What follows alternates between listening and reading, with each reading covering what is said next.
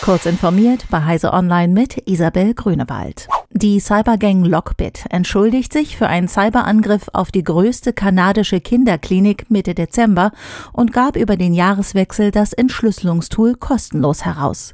Die Sick Kids Clinic warnte zuvor vor längeren Wartezeiten und Verzögerungen bei Laboranalysen und Bildgebung aufgrund der bei dem Ransomware-Angriff lahmgelegten IT-Infrastruktur.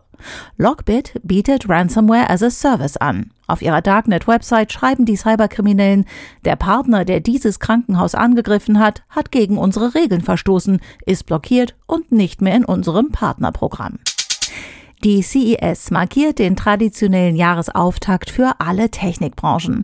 Die Messe öffnet offiziell am Donnerstag, doch die Show geht zwei Tage früher mit zahlreichen Pressekonferenzen und Präsentationen los.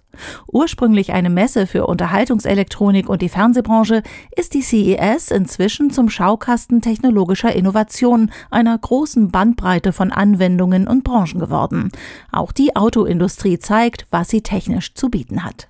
Der Veranstalter, die Consumer Technology Association, erweitert in diesem Jahr den Fokus und stellt sich unter das Motto Human Security, die menschliche Sicherheit.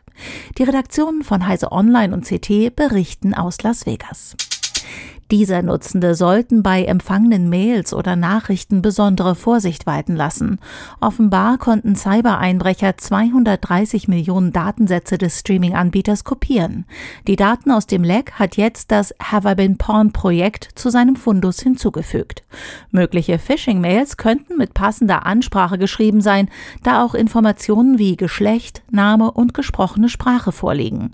Daher sollten dieser Nutzende besonders darauf achten, wohin etwa etwa Links in E-Mails führen. Rund 100.000 Angestellte aus Russlands IT-Branche haben im Zuge des Ukraine-Krieges und aus Angst vor der Einberufung zum Militär das Land verlassen. Viele sind aber weiterhin dort beschäftigt. In Russland wird nun darüber debattiert, für bestimmte Berufe die Arbeit im Homeoffice zu verbieten.